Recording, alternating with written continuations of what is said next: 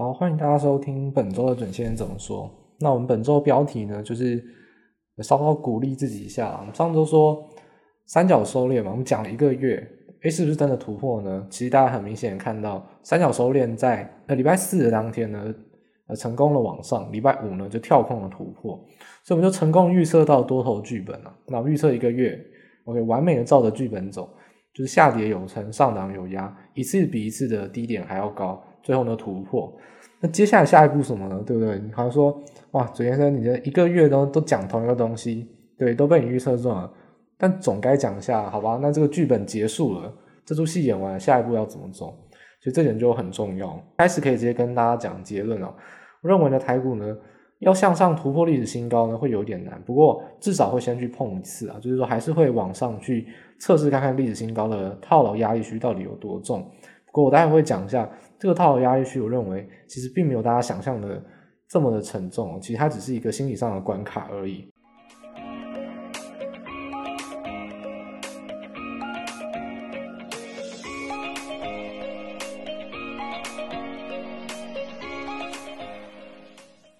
接下来就先回到就是国际股市的部分啊，先谈一下说最近呃国际上大家关注的焦点议题啊。那其实焦点议题呢，都落在六月二十五号，六月二十五号的早晨啦，应该说我们的凌晨时间，美国六月二十四号，那白宫跟两党的参议员，就是这个 G twenty one 这个组合啊，那么两党协商的一个框架协议达成了，也就是说基建方案呢，初步的有一个大致上的框架，那这个框架就会落，就是大概分为什么的类别跟什么样的金额，实际上细项跟呃实施模式都还没有去做详细的定论。但至少呢是有一个协商的协议出来了。那我们之前也谈到说，基建方案肯定是呃拜登啊就喊得恨天高，就是说我要多少钱，我要多少钱。然后呢，事实上一定是不给他嘛，一定是反对党一定想办法砍价格、砍价格去砍预算。所以说相对来说，这次要看的重点什么呢？重点就是说，第一个到底砍了多少，拜登到底让步让了多少。那目前来看呢，它这个金额是五千七百九十亿元哦，那个是四年为一个标准的话，哪些项目被砍呢？因为你总金额被砍，一定是有项目被砍嘛。主要下修的项目是电动车哦，因为补贴资金是完全被砍掉，留下的金额只剩一百五十亿美元。那这是关于充电站跟电动校车还有公车等等。所以说，目前维持规模比较巨大的还是道路建设，就是说这个真的是基础中的基础，这个真的叫基础建设。那这个花的金钱也多，不过相对来说，其实呃，它的行情或者说它的影响性其实也没那么巨大，因为它并不是一个创新或者说选择上一个比较分歧的点，它就像是一个很保守、一个中规中矩的答案，就是好吧，那盖道路、盖机场等等。所以这其实来看的话，我会给这个基建方的评价就是，它本来撒钱撒那么多就是莫名其妙，那现在呢，哦，它砍了，然后还留下这些看起来不是这么好的项目，我觉得。持续下修是蛮有可能的。那所以，我们以目前啊，暂时跟大家汇报一下的话，就是说，以目前这个协商方案嘛，就砍了电动车之后呢，现在这个协商方案大概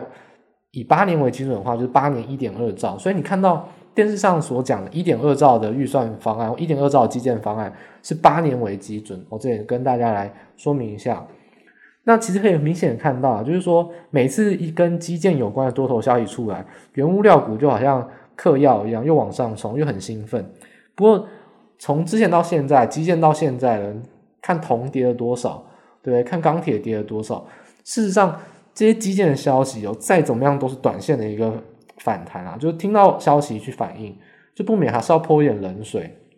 第一个，目前还是没有进入到正式的表决，而且执政党就是说拜登去发新闻稿说达成协商，这个完全不需要感到开心。因为如果在野党就是民主党没有出来贪功发新闻之前，就代表还有变数。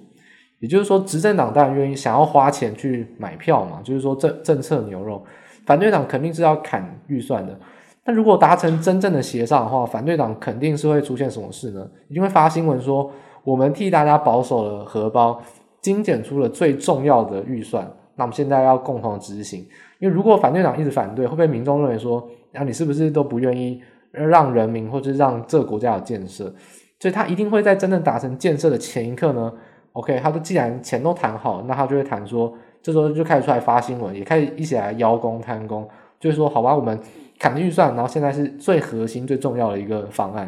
所以说，民主党没有出来喊这件事之之前呢，我觉得都还有变数。因为执政党再怎么发，这是他的本质哦，他本来就是会一直讲说要发钱发现，或是要盖建设。重点是在野党有没有出来发新闻？如果在野党也出来发新闻的话，就代表这件事情是大局已定了。所以我觉得现在都还有变数，我觉得还有可能会下修，所以真的不用高兴太早。就大家不要太，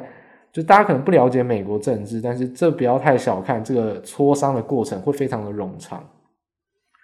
那电动车的下修呢，这一部分呢，其实刚有提到，诶，铜价跌很多，那电动车下修，不铜价就要跌更多嘛？那铜昨天其实在晚上的时候也涨了很多，就瞬间的反弹一一个波段。因为电动车其实会用到相当多的铜啊，无论说连接线啊，或者说其他相关的零组件。所以说目前来看哦，其实整个原物料行情哦，就是说撇除掉呃。撇除掉航运的运价，就真正的原物料，例如说油啊、铜啊、铁啊，或贵金属等等，绝大多数还是反映在金融价格面。就是说，呃，我们看的报价是期货报价，等于说到底谁在看多，谁在看空？第一个可能是华尔街，可能是一些空头秃鹰，也有可能是一些避险基金、大资金等还在这个报价上面去玩多空的游戏，就其实根本都没有反映到基本面，因为。以目前来看哦，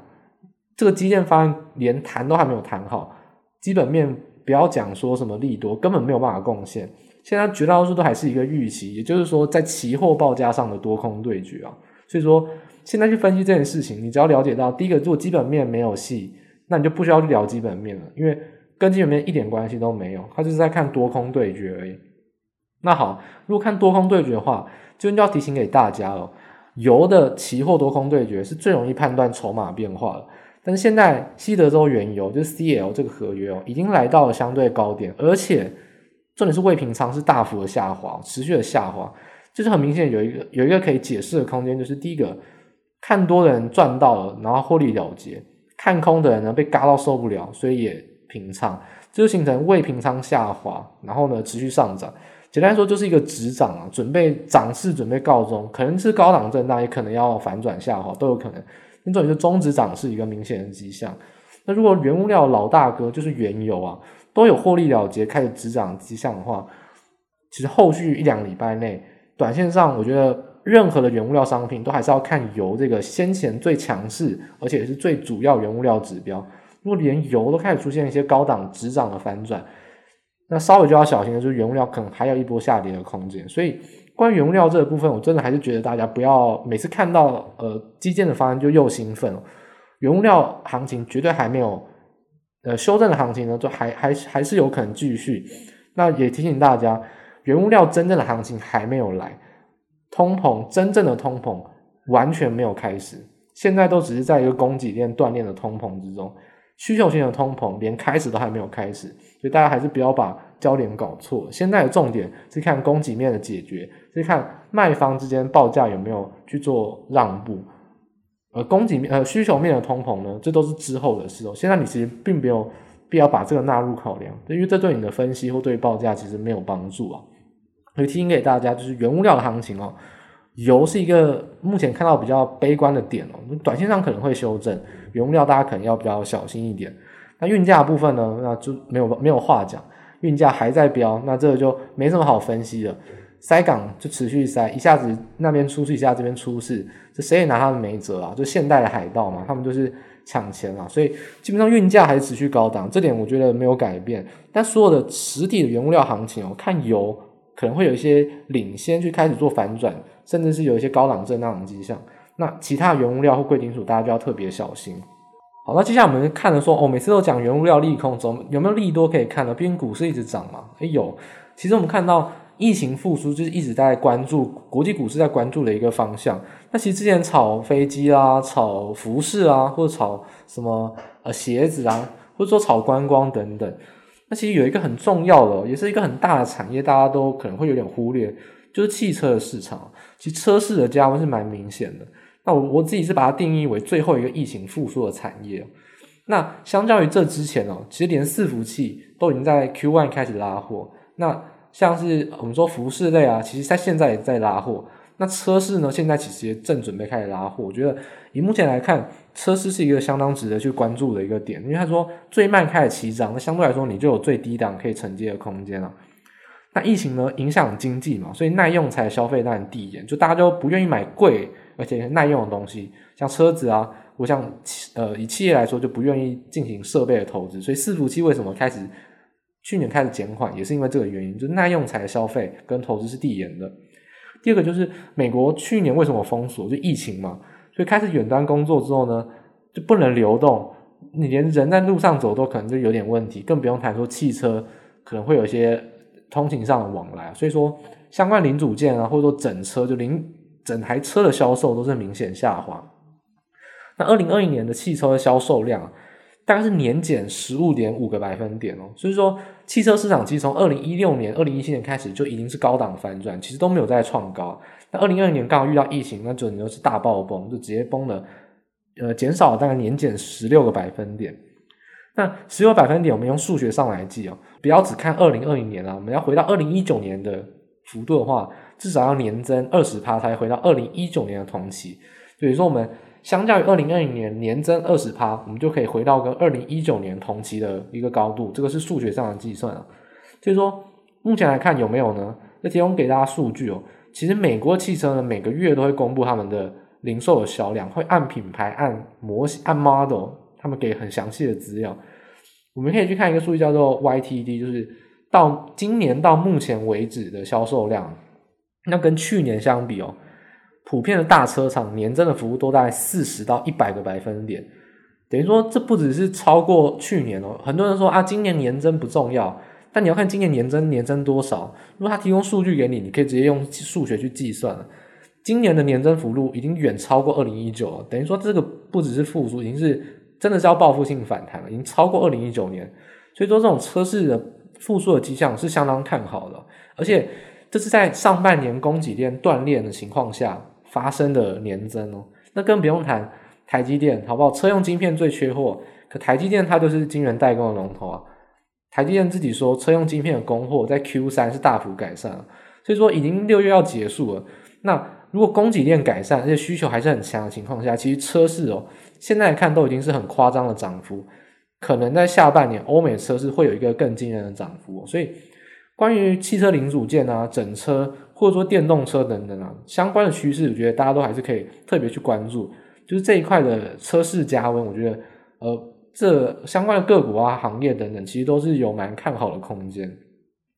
那不过有一点要特别提醒给大家，就电动车嘛，但趋势还是成长，这点无可否认。但要特别提醒大家，特斯拉其实没有大家想象中这么好，因为特斯拉在欧洲区的销量啊，以二零二一年来看，基本上停止，而且是有下滑的迹象。那欧洲有没有买电动车？当然有，就是全部的成长都转化到传统车厂电动车，例如说像福特，例如说像 Toyota，例如说像其他的车厂等等。也就是说。特斯拉自己在欧洲区的销量是完全停止的，成长的红利都被传统车厂出的电动车给吃到，所以特斯拉在欧洲区是有点被，有点是就打就是滑铁卢啊，就有点失败。那更不用提美国它的大本营呢，又因为拜登降低基建的方案里面降低了在电动车的项目，投资布局上面的话，我觉得第一个特斯拉你可能要特别小心，第二就是说如果你去买一些零组件的个股的话，它的大客户最好不要。就是他的客户啊，最好是不要过度依赖特斯拉，否则以往大家都说哦，电动车产业，如果你没有吃到特斯拉的单，那就不是，那就根本就不用拿来讲，那等于说假的。现在来说，反而电动车的产业扩大，如果你只吃特斯拉的单，反而在现在可能会成为你一个成长趋缓，甚至是劣势的一个一个题材。就是说，如果你只吃特斯拉，反而是现在是一个利空的看法。如果你是更普遍的供货，例如说好。台积电车用晶片什么都做嘛，不管是谁都跟谁的连连连连到最后，晶圆代工都是台积电。又或者说，好，我是供应二极体，我是供应呃类比 IC 的晶片，那我呢就是其实是供应给相当多的车厂，那不是只有特别针对的特斯拉的话，那我觉得这种的话就相对来说是大家可以去特别关注的。也就是说，车市的加温，我觉得车用零组件绝对是一个新呃还在相对低档，大家可以特别关注的一个产业。而且最好是挑跟特斯拉关系没有这么严重，等于说它就是一个比较 general，可以吃到整个产业，不是只有吃特斯拉这样子的公司会是首选。所以这一点是关于车市，我觉得从之前的伺服器到消费型的复苏，到现在的车市，我觉得这疫情复苏的产业哦，一一关接着一关。车市这个是我觉得算是最新的题材，也是一个比较明显看好，可以给大家做一个分享的观点。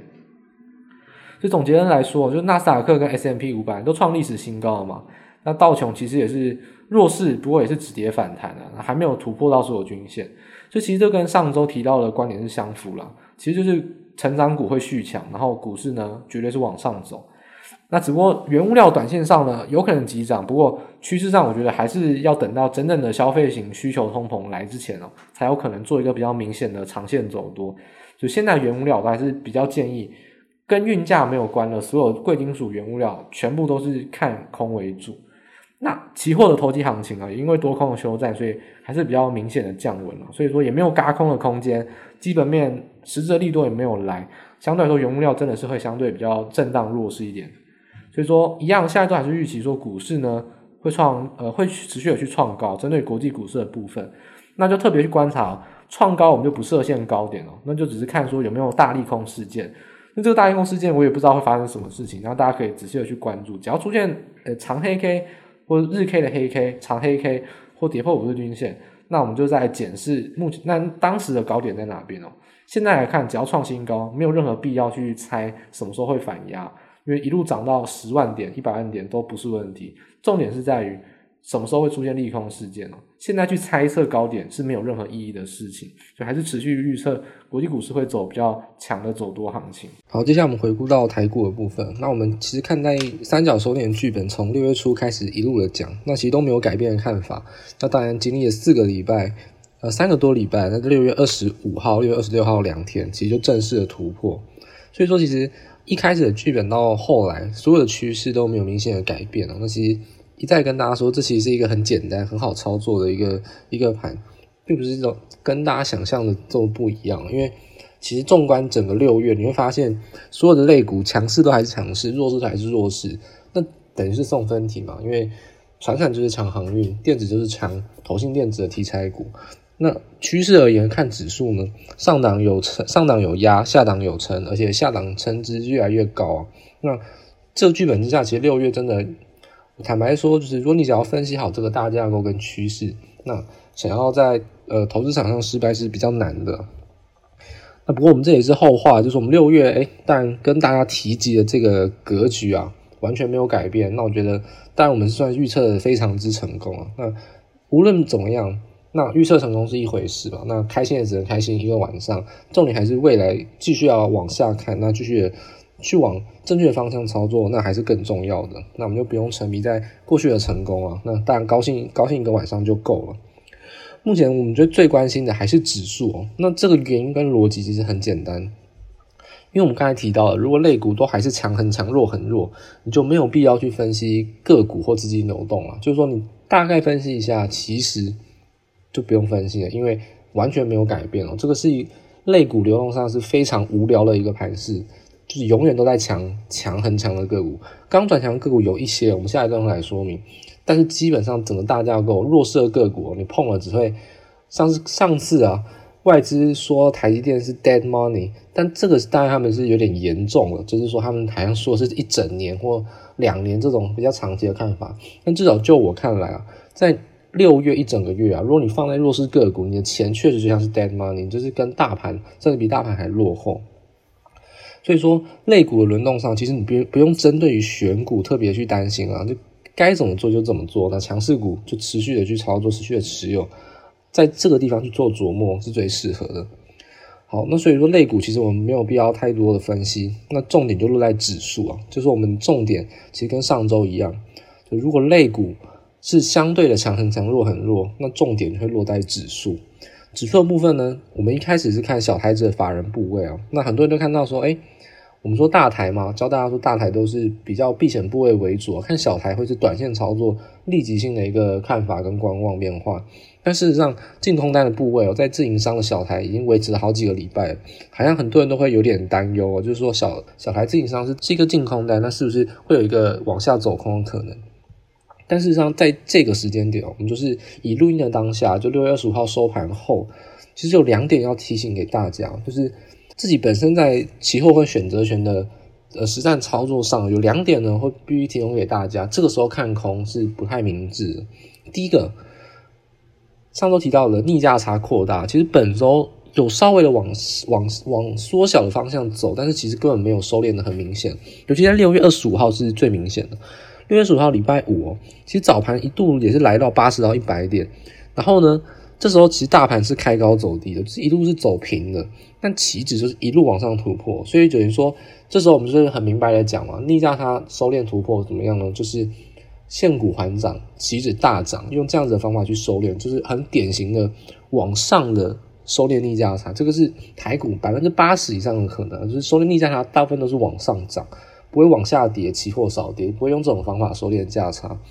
那往上涨收敛价差呢？这个时候，当然你空单就是被嘎到爆了，因为你的现货才涨五十点，你期指这一路嘎上去可能会嘎到一百点了。这个就是你做空单逆价差扩大特别不利的原因，就涨你会亏特别多。那相反的，如果跌的话，你也会赚特别少。所以说，呃，逆价差扩大的时候呢，你去做期货的放空。变相的就是先吃损了，你被法人吃豆腐，所以说法人空单布是布了，但他是没有让让你去追空的意思，因为既然逆价差很大的话，你在比较后的一个时间点跳进场，其实这个空单是相对来说不利啊，所以说在收盘的时候呢，因为台股在十二点四十分嘛，跟着韩国股市是一起的被外资有一个程式单的卖下来，那往下跌之后呢，其实期指的价差又扩大到八十到一百点。所以说我们今天是做白工啊，诶，涨上去又跌下来，价差收敛又在扩大，还是在一个逆价差很大。现在这个时间点呢，放空依然还是非常危险。所以逆价差扩大这个原因也是第一个。虽然目前呃期指的自营商部位是偏空，但是逆价差太大，这时候进去放空是非常呃，如果有以经验上来说是非常非常不明智的，然后甚至也是非常有可能亏损的。这点要特别提醒给大家。第一个是逆价差很大。第二个是自营商的周选是逆势翻多啊，就是说如果他不玩期选呃期货的话，那期货七月结算还有三个礼拜，自营商还有周选可以来做操作。那周选呢就是下个礼拜三啊，其实在三个交易日就要结算。那很明显，自营商在这个礼拜三其实也是做了一模一样的事情哦。原本自营商的周选部位是 sell call buy put，等于说不管是买权还是卖权都是强力看空，但一直到六月二十二号当天其实一路往上涨。又开高走低，流上影线，等于说这时候自营商就往上涨的时候呢，波动度很大嘛。不管是买权还是卖权，只要是你 buy put 的部位，sell call 你当然是因为价格往上涨，诶，所以呢有机会平仓。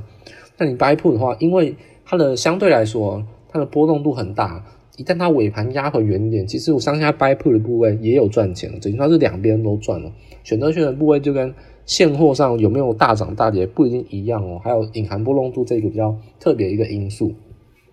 所以这个比较复杂，比较难一点。不过总结而言，就是说，sell call 跟 buy put 这个强力看空的部位，在六月二十二号当天开高走低，留上影线翻跌，很有可能进商是可以两面获利的，就是早盘的时候先补买权，呃，尾盘的时候再补卖权，等于说双边赚。所以盘后你看到自营商部位变什么呢？原本它从强力看空啊，六月二十二号一整天过后，盘后变成强力看多，就变成 buy call 跟 sell put。所以说它从强力看空变强力看多，隔天六月二十三就刚好是礼拜三，所以隔天结算大家可以去看一下台股的日 K 发生什么事，就是一根非常长的长红 K 哦。而且，当天如果大家有记得的话，盘中的早盘呢，其实航运股是早盘时候是一路杀跌停哦，货柜海运一起跌。然后呢，散装航运也一起跌，所有都一路杀跌停。但这个时候，你就会发现，当时哦，像台积电、联发科，就是用程式单去灌哦，就一路的用四百张、四百张、两百张、一百张一直灌，把它强拉上去。所以其实当天自营商就是用钱啊去买那种全值电子股，就轧空指数。因为自营商当天其实买到一百一百亿哦，是破历史记录的买超记录。简单来说，它就是我有钱，我想要指数是怎样就怎样，就是硬要轧空轧指数啊。只要用钱砸就好了嘛，就一直买股票就就 OK 了。所以说，这种周选逆势翻多的部位啊，一天之内由空翻多，那一天之后马上呢就可以获利了结。所以说自营商啊，你们不得不说啊，道高一尺魔高一丈。然后说人狠手快，这种短线操作甚至是极短线操作，你就不得不服自营商确实是有一套。所以说从期指哦，那可能是一个月或两周、三周这种波段的操作，到周选可能一两天之内的操作，当然都是可以去做观察的。尤其是自营商的部位是特别值得去观察短线的方向。当然，选择权部位呢，其实它的复杂度是比较高的，确实是比较难。所以说这边有一些也并不是说建议给大家一定要去观察这些数据啊，只是说在现在这个比较特殊的时候啊，那选股根本不用选，就你都选跟上礼拜一样就好。但是指数呢，永远都在变化。那要怎么去让自己更精确？我觉得指数往选择权的方法去精进，会是一个不错的一个方向。所以总归而言啊，大家可能啊选择权还是没有这么熟悉，没有这么懂。那我可以帮大家做一个总结啊，就是说我来帮大家做一个研判啊，我帮大家给答案了。自营商目前的布局是什么呢？在周选其实是偏向中性的，它是 buy call 跟 buy put，等于说它这是双边。押宝，然后呢偏向中性，但是部位都不大，所以说预测自营商如果他目前的部位要怎么样来获利呢？就指数的剧本可能会怎么走？预测可能剧本就是因为现在在上涨过程哦，跳空缺口跟均线都还是很强，那我预测它可能会先往上涨，去挑战到历史新高，会不会突破呢？我认为不会突破。那往上涨挑战历史新高的时候呢，这时候买权是获利的，接下来。涨到历史新高之后的反压，一路急跌去往下测试到均呃均线或者缺口，那这个急跌呢就会让隐含波动度加大，那它的 buy put 部位也有可能会有大幅获利，等于说就是先涨再跌哦，那可能在一两天之内，甚至一天之内就完成这个动作都有可能哦，所以说下一周我认为往上挑战到历史新高是非常有可能的，但是也很有可能会反压往下去回撤。而且很有可能一天之内就完成，所以大家可能要紧盯一下盘势盘中的变化。下一周我认为是一个动荡比较剧烈的一个一个一周啊，可能一天之内或一两天之内就完成，往上到历史新高，然后反压，然后急杀个两三百点，碰到均线缺口，这种急涨急跌的呃这种盘势是下一周比较有可能出现的。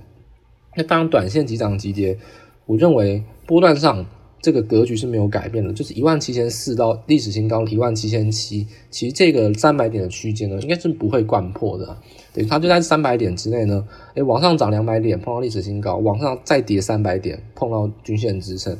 你会发现，这种虽然看起来是一个短波段的一个呃短区间的一个震荡，但是让两三百点在你盘中是够有，就是够你受的。所以说这一点呢，关于盘势指数上比较剧烈震荡，是特别我们目前观察指数。大家一定要非常小心的，所以如果你做比较投机、比较短线的个股，下一周暴涨暴跌是非常有可能的。那你可能要多花一点点心思去集中在个股的操作，去看一下盘中的变化，这点是可以特别提醒给大家。那我也相信说，好，大学生好像也放暑假了，好像很多少年股神要开始出来一闯江湖哦。投机性的股票在。目前震荡剧烈的情况下，会有非常高的风险，也有很高额的报酬。那我想大家谨慎的去思考自己的风险承受能力。没有人规定你不可以做当冲，没有人规定你不可以用融资。不要让自己永远退出的股市，生存在股市市场是最重要一个要件。那获利不获利都是其次哦，生存是最大的要件。所以说，我想很多。放暑假啦，或者说有什么样子，很多少年股市就开始想要大展身手。这点呢，昨天就是提醒给大家，下一周是你大展身手的好时机。但是呢，要怎么样让自己处在一个相对安全，然后相对有风险控管能力的一个环境下，是特别重要的。也不要被可能的获利冲昏头，你不要忘了还有可能的亏损。所以这一点是下周会有明显的大幅震荡，我觉得大家一定要比较小心的一个部分。好，最后我们还是。帮大家再回顾一下类股的资金啊，虽然我们说强很强，弱很弱嘛，那其实强很强，弱很弱就是传产强航运股，然后电子呢就强投信的加码股。那其实大家都很在关心说，我们上礼拜就就直接很明白的讲了，电子股资金要转强，唯一的可能就是航运资金分给你。那航运有没有照我们走势走？有啊，我们上礼拜讲二六零九阳明，是不是礼拜一只要没有跌超过半根跌停板，就一定要进处置？这点是直接在礼拜五就已经跟大家讲了。所以说礼拜二进处置之后，你会发现航运的资金又再拨了好几百亿出来。但是电子股如果永远都是只守不攻，应该说全职电子股就是联发科、台积电、日月光、联电、鸿海这五档。都是只守不攻的话，电子股是不可能强势，是不可能强势，因为你只有守没有攻的话，你就没有追加往上。那我们说过了，现在在航运这些资金非常的多，大家都很觊觎这些资金，希望它能来到你们的个股来做操作。但是大家核心想到一件事情，首先，谁拥有那些资金的人呢？就是在玩航运股的吗？那航运股那些资金人到底在玩什么？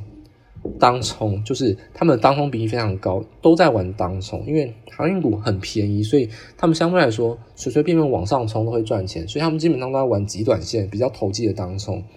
那这种短线投机的资金是不可能到弱势股操作。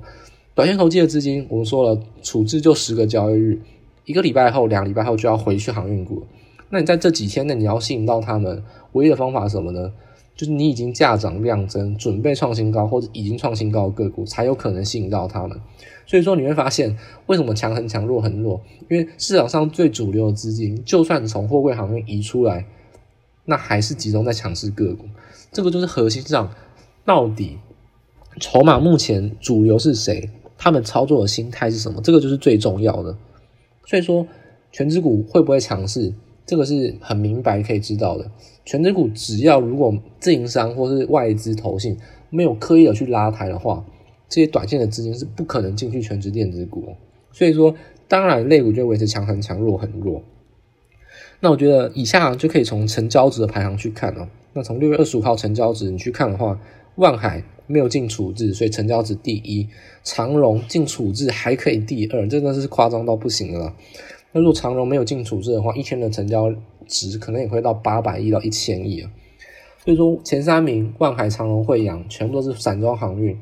那还有裕民、阳明、台华，全部全部也都是航运股啊。那相对而言，其他全值股我也要控盘，成交值也蛮大的，像台积电或联发科或联电。所以总归而言呢，现在你去看，呃，成交值排行就是三，这是三足鼎立啊。一组是谁呢？就全值电子股，它不会涨，然后还一直跌，但是它要拿被拿来控盘，所以成交值很大。另外两个就是强势族群哦，就是航运股。再来一个呢，就是电子的题材股。那我们其实之前所说，投信加码股有哪些呢？散热、PCB，还有呢，矽矽磊晶圆哦。那现在这情况下，我觉得大家可以关注的就是另外两个新兴升起来，诶，资金开始转强的族群。第一个是记忆体。记忆体其实，在礼拜五是非常强劲的，因为你看金豪科，其实当天快要一度快要涨停板，不过打开它是成交值第四名。华邦电也是在当天留一个上影线，不过成交值也非常大。那更不用提六月二十四号，那呃旺宏也是大涨。六月二十五号呢，其实南亚科成交量也不不容小觑，其实一个全片发动的迹象。所以说，针对到呃记忆体的部分，我觉得资金是有明显转强，而且这个转强是有追价往上拉的转强，这点是可以大家特别注意。毕竟航运国讲虽讲，处置还是进处置哦，至少要到下个礼拜五长荣才解禁啊，至少还有四天呢。那四天期间，机体族群还有另外一个车用零组件族群会不会转强呢？我觉得机会机会就很大。下一周可以特别去针对于机体跟车用零组件去做琢磨是不错的。那机体的话，我觉得个股就不多啊。如果你挑模组厂，或挑快闪记忆体，或是挑低动态储动态储存的 DRAM，或挑 No Flash 等等，都一样。那记忆体呢，其实相关的大厂都是可以做操作。那车用零组件的部分呢，其实它就分很细了。你可以去往车用零组件的话，我可以给大家一些方向。你可以趁这个假日去好好做一下功课。二极体或类比 IC，还有光达就 LiDAR 或车用光学哦。那这几个四个车用会用到的电子零组件呢，我觉得会是。下一周应该说本周其实都已经开始转强了，那刚转强也不会只强一两天了，你还是可以持续去观察的。所以说这情况下，你从成交值啊去来看，你就发现，诶强很强，弱很弱，是再一次的确认。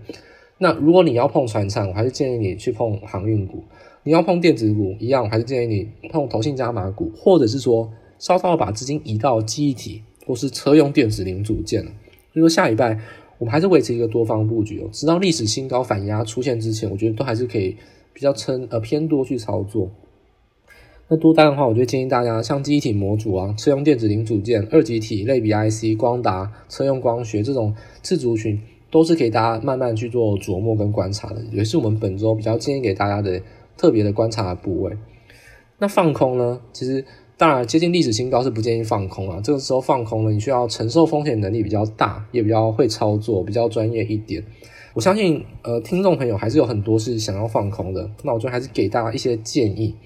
历史新高有反压，既然有反压没有突破，就可以有放空机会。所以你可以在这个时候有短空的机会。一旦历史新高附近有反压的话，我认为钢铁股是有机会可以做短空的。那是因为钢铁股目前有拜登基建这种短线上比较自嗨的一个表现，但事实上中国还是在打压，并没有强势。再来，钢铁股的部分，你实际上去看，台湾其实有要求中钢去彻查，而中钢也是自己去压低它的报价。长线上来说，台湾的报价比较低，终究会反映到国际的钢价，所以钢铁股是看长多。那以目前来看，到下个月盘价出来之前哦，我觉得这两三个交易日，钢铁股这种超涨是非常有可能会被修理一顿的。所以说，历史新高出现反压的话，我觉得钢铁股是你要做空比较相对来说比较安全啊，那也比较有机会的族群。所以说，在这点就提供给大家做参考。就说总归而言，大盘呢目前看指数，类股呢动都没有动，强很强，弱很弱。那操作上的部位呢？记忆体跟车用零组件是大家比较推荐大家去关注的部位。那以上就提供给大家做参考。